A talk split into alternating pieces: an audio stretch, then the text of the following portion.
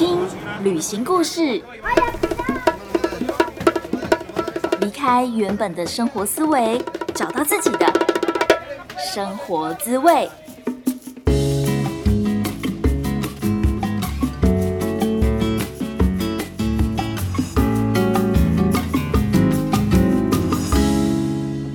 欧啦，Hello，欢迎收听贾斯米游牧生活。我是刚从柏林移动到黑山的数位游牧民族，同时也是一个华语培训师 Jasmine。今天想要跟大家介绍的是柏林。如果说你有听我们上一集节目的话，会知道我到欧洲的第一个城市是布拉格。我在布拉格待了一个月，那我觉得那是我第一次，就是有一点脱离数位游牧民族圈的这个生态，然后到一个是比较呃有点像是啊，就是大城市啊，或者是说比较观光的城市。其实它并不算是一个数位游牧民族很多的地方，所以在上一集当中，我们分享了很多的孤单。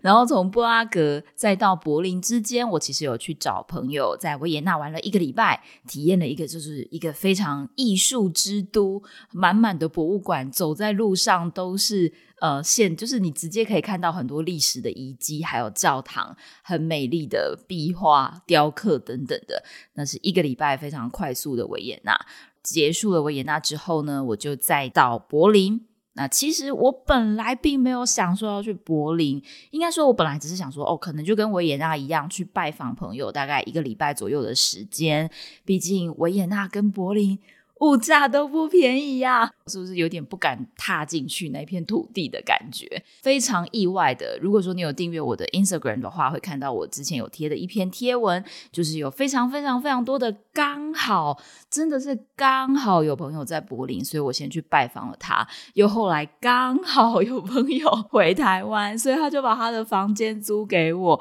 我真的觉得我超幸运的。然后我也蛮喜欢我这一次。嗯，其实我这次有点算是给自己一个实验，我并没有特别的规划我的下一个国家要去哪。其实这也是很慌张的啦，就是在我每次在月底的时候，就会一直想说怎么办，我真的要去哪里，不知道怎么办，很很苦恼。可是也因为这样就很幸运，才能够马上承接到有人，就是有一个朋友说，哦，他有一间公寓，然后他下礼拜回去，你要不要住？就当然好啊，我就把它承接下来了。我也蛮开心的，就是当我在写稿的时候，我就这样啪啪啪啪啪就写出了三大段。所以，我们接下来的三集节目呢，就会都来聊柏林。第一个就是柏林非常非常多元跟灵性的文化。那第二个就是在柏林数位游牧是什么样子，以及第三个就是让围墙倒下吧，充满历史的柏林。好，我们今天就要来聊聊柏林不思议、混乱多元的文化。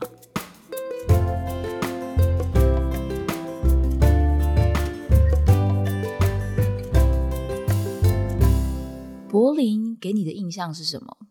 是柏林围墙吗？还是觉得好像是一个欧洲很厉害的城市？其实呢，我刚抵达柏林的时候，有一点点被它的混乱吓到，因为我刚从很漂亮的布拉格、很漂亮的、很艺术的维也纳抵达第三个城市。其实你会瞬间的感觉到，其实它好像没有你印象中的欧洲国家那么干净。因为路上行人真的是各色人种都有，再加上大家都喜欢穿黑色，然后我又连接到一些墨西哥当时的一些印象，然后墨西哥毕竟是一个治安比较不好的地方，我就有一点紧张，觉得说是不是要小心呃自己的重要财物啊等等的。一直到我碰到我朋友了，然后他就跟我说，哦，柏林很安全，他没有遇过什么就是太危险的事情。我才慢慢的放下这个心房，然后开始去想说，应该只是一个看起来很混乱，但是其实 蛮安全的城市吧。结果就真的，你待了比较久以后，就会知道说，那个混乱其实是柏林的多元。它的多元是长什么样子呢？其实这是我第一次看到一个城市有各色的人种。有白人，当然，然后有我这种华人、黄种人，也有可能拉丁人。你走在路上，常常听到西班牙文，也有中东人，有非常多的土耳其人，然后也有黑人。以我的旅行经验来说，我觉得柏林的这个各色人种都有的这个多元程度，大概可以跟加州差不多。就是我有在 L A 玩过，可能只有短短的大概四五天，但我记得那个时候在那边的生活，就是每一次搭 Uber 都会是不同语系跟不同种族的人载我。有的时候是华人讲中文，有时候是拉丁人讲西班牙文，然后有的时候是黑人讲英文，就都有。然后各种不一样的个性。那柏林我觉得也是一样，就是有这种。非常非常非常多元的感觉，而且在这种很多元的城市，你会感到非常的平等。比如说，我们常常在讲说，我们要追求男女平等，我们要追求种族平等。如果在台湾，也许我们会是要替少数民族发声，要替呃原住民有一些保留席位等等的。那我觉得，当一个文化、一个社会文化或是一个城市，它已经达到真正所谓的平等的时候，它不需要再去强调这些，它会自然而然的，大家本来就会习以为常的认为说，哦，反正本来就有这么多人啊，然后你也不用特别觉得。你要礼遇他，或是你要宽待他，因为大家都已经是在同一个起跑点上，大家都是一样的人，只是长得不一样而已。那我觉得柏林对我来说，就是有这个地方，我觉得这是非常非常不容易的，因为我们在旅行的时候，你会可以很强烈的感受到。这个地方是不是亚洲人很少？比如说我在墨西哥啊，在埃及啊，所有的大观光景点都会有非常多的当地人跑来跟我合照，就会变得很像粉丝拍照见面会，大排长龙。或是像我在墨西哥城或是开罗这些城市哦，如果就是你只是逛街，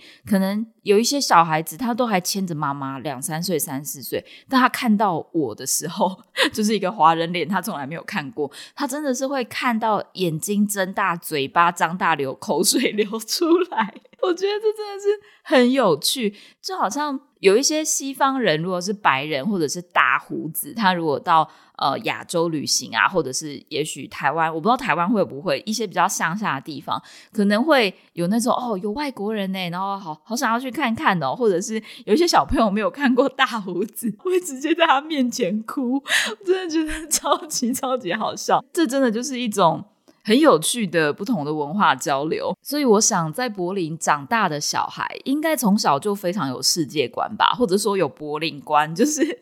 他们呃，你想怎么打扮都可以。你的朋友有各色人种，你的朋友讲的语言都不一样，并不是每个人都只会讲你的那个国家的语言。然后它也是一个非常非常嬉皮、非常非常文青的城市，LGBT 多元。然后你走在路上，很常会看到，呃，女生的头发非常非常短，短到可能比男生还短；男生的头发非常非常长，长到比女生还长。然后我都会开玩笑说，柏林就是一个男不男女不女，然后搞不清楚性别，也就是没有特别的一个标签的一个城市。在这么开放多元的城市底下。也很多人说柏林的夜生活是不同凡响的。你如果真的想要 party 的话，你绝对可以嗨三天，整个周末五六日都在 party。而且他们也 party 进去。如果你要去一些特别的，就是 club 的话，他们可能也会需要你穿的很很有 style，你的你的整个人的打扮要有一股气，才有办法。进去那间夜店里面，而另外一件有趣的事情，也是我这个在柏林住了五年的朋友，他其实呃常常会把自己比喻为是一只老鼠，反正就是他认为他自己的代表动物是老鼠。好，我们就讲这位老鼠朋友也有跟我特别提到说，在德语里面有一句谚语，这句德语我还特别请就是我身边的德国朋友帮我录音，然后翻译一下，我们来听一下这句话怎么说。Du bist verrückt, mein Kind. 他意思是说，当小孩子已经呃离经叛道啊，有很多自己的想法啊，父母都不了解他，那大家就会说，那就去柏林吧。所以大家可以想象，柏林就是一个很奇怪的城市。然后我跟这个老鼠朋友走在柏林街头的时候，我常常都会有一个呃被撞的风险，因为人行道上面有分脚踏车道跟人行道，那我常常会搞不清楚我现在走在脚踏车道，所以就要特别的小心。在五年、十年前，柏林其实是欧洲最便宜的城市之一，所以在那个时候可能有很多还不出名的艺术家啊，或者是刚开始创业新创公司的老板，就是有一点苦哈哈，但是他们又很有个性，很有自己的想法，而柏林就成为了他们的聚集地，又是一一个相对便宜的地方嘛，所以他们就可以在这个城市里面尽情的去发挥他们的创意。我觉得这也是柏林非常有文化气息、非常有创意的原因。然后在礼拜天有一个很有名的跳蚤市场，它虽然说是跳蚤市场，可是其实它跟一般的我们想象可能脏脏旧旧的跳蚤市场又有一点点的不一样的部分是。他的每一个摊贩可能也都有自己的特色，他卖的衣服可能就是全部都是复古风啊，或者是全部都有一点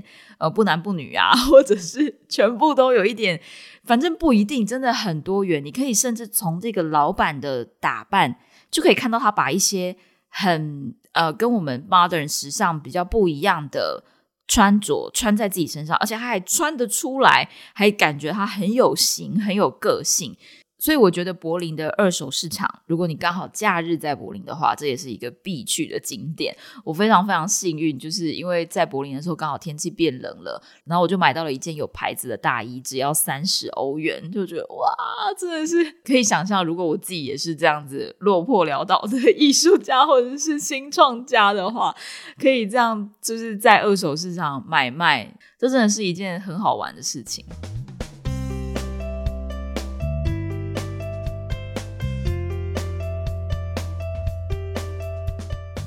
你有想过要教外国人中文吗？这其实也是一个可以开始数位游牧的技能哦。贾思敏现在有提供华语老师的一对一视讯免费咨询服务，我可以教你如何从零开始，透过线上教华语达成旅居世界的梦想。现在就可以马上申请，表单的链接就放在描述栏位哦。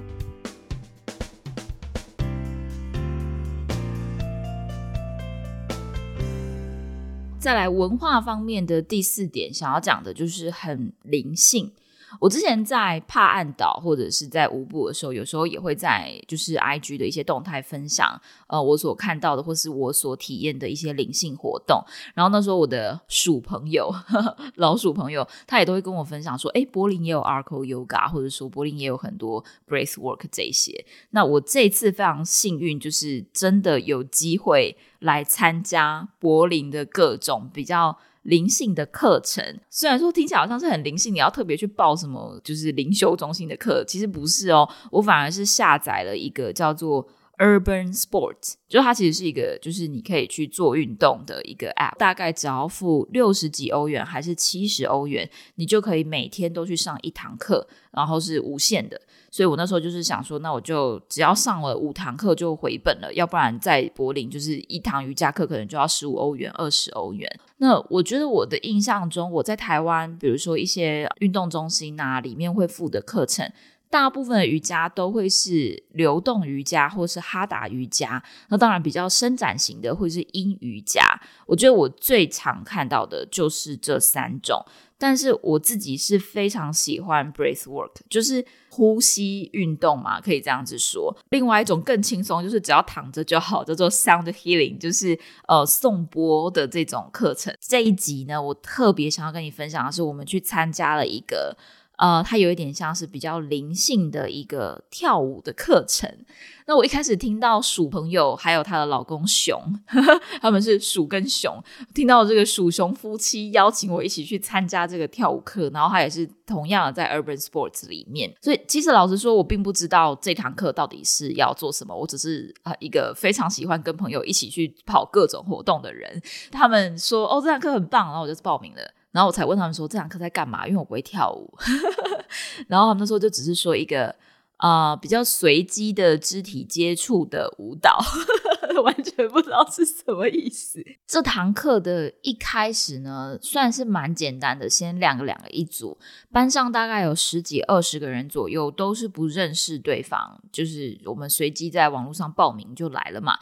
随意的先找一个人，你看到谁就跟他一组。然后我们会先两个手掌贴在一起，手心碰手心。所以在手掌碰手掌的时候，其实你是可以感觉到对方的力量嘛？你可以稍微用力的推，那他也可以选择他要抵抗你的力量，还是他要跟着你走。所以我们一开始呢，呃，我们有点像是用。身体的这个力量，手的力量去沟通，看看是谁想要带领谁。如果你的手是比较往左边移动，假装我是带领的人，那我把我的两只手都往左边移动，那他就得跟着我一起往左边移动。所以我们是这样子互相配合对方，然后就这样，呃，就是用着这个力量的感觉，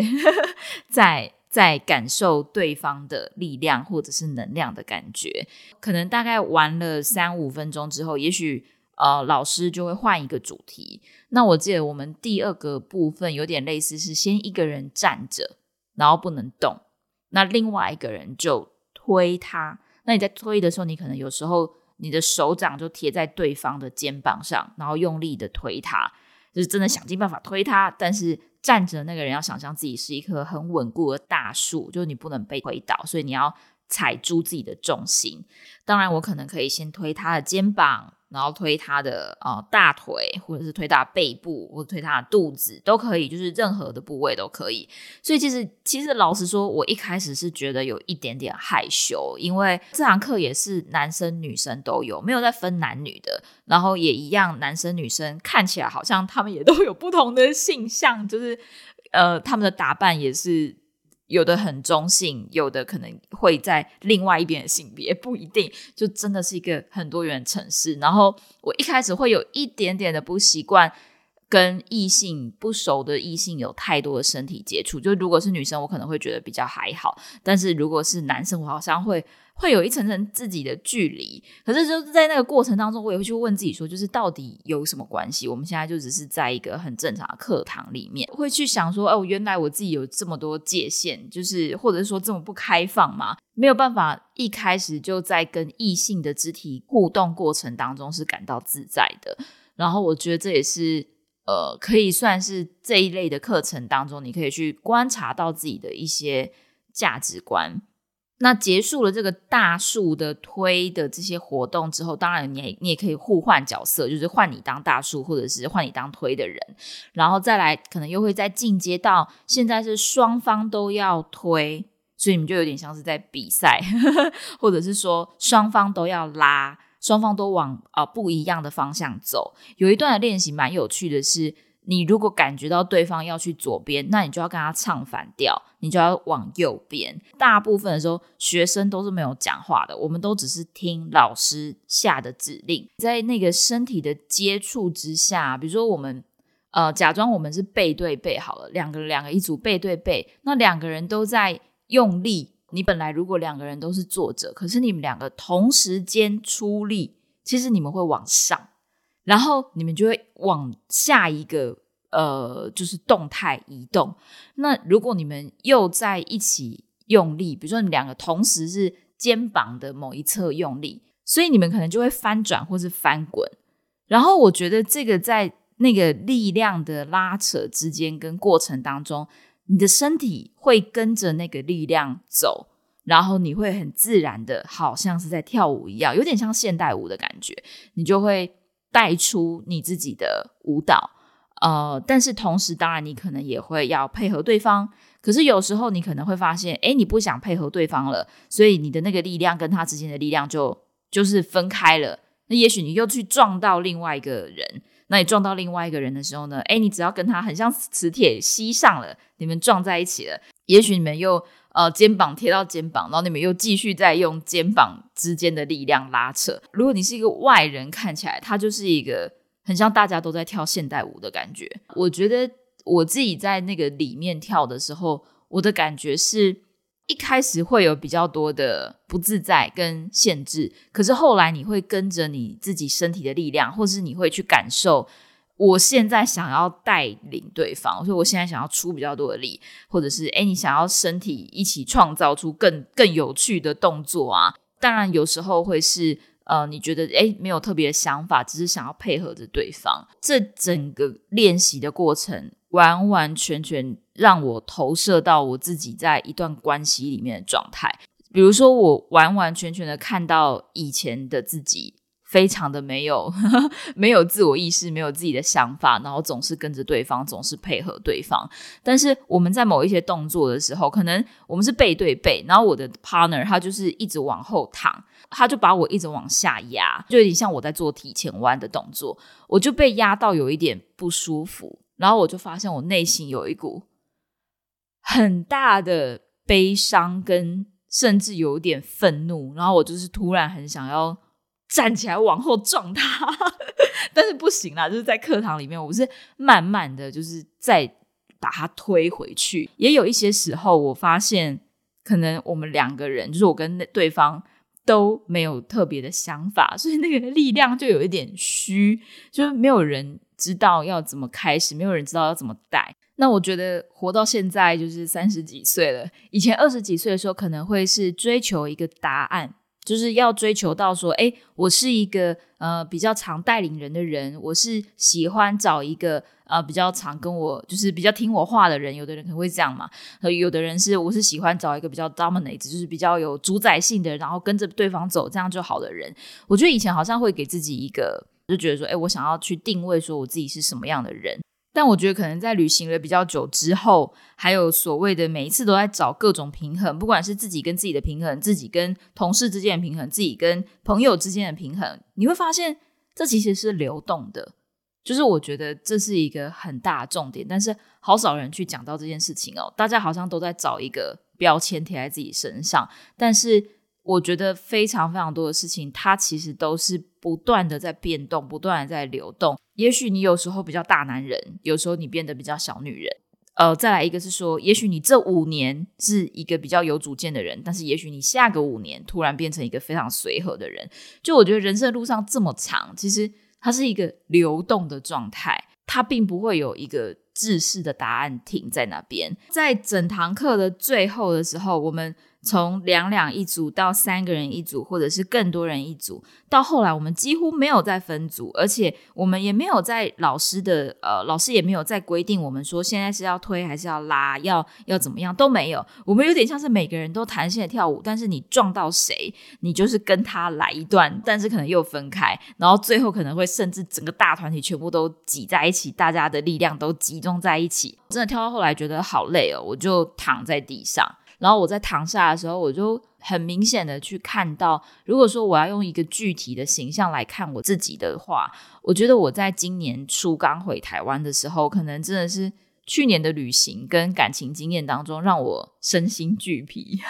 怎么老是在身心俱疲？所以我去年刚回台湾的时候，其实我的整个人的状态是很像是卷起来的，就是我。我不仅是躺着哦，我是很有保护意识，想要把自己缩起来，然后不想要跟外界有任何接触。一开始可能就只能够接受跟家人，然后再慢慢才是比较熟的朋友，再慢慢的才是工作上啊，或者是更多其他朋友，才把自己慢慢的打开。再到今年，就是今年中去泰国旅行的时候，我觉得我才整个人慢慢的回来。在柏林那堂课当中，我发现。其实我还没有完全好，可是我就是呈现一个被动躺着，就算有人踩我，我也觉得你就踩吧，反正我现在很累，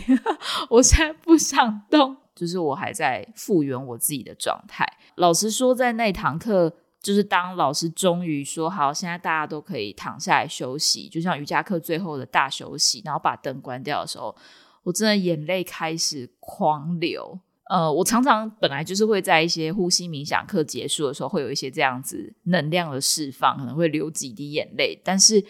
在那一堂舞蹈课当中，我觉得那个投射的作用真的太强了，强到我那时候的那个那个哭的那个那个状态，已经是快要大声要哭出声来了。通常这样的经验，只有在我呃非常进入一段呼吸冥想，可能四十分钟以上才会。带出这么多的情绪，但我觉得这些一定也都是深藏在我就是身体某一个部位的一些情绪能量，它可能被压抑了很久，就是还没有出来。所以其实这是一个非常好的练习。然后我那时候结束的时候，就是大家在分享，呃，就是有什么想法啊，什么什么的。其实我也都不敢讲话，因为我知道我一讲话我就会溃堤，我就是眼泪还是继续的流，然后听大家讲。等到大家差不多离开啊，我也去上了一个厕所，以后心情才稍微平复了一下，然后我才跟我的那个鼠熊朋友说，我刚刚觉得啊，这堂课有点太强了，对我来说力道有点太大。虽然我觉得是一个好的好的力道，所以我觉得这是我在柏林的一个很特别的体验。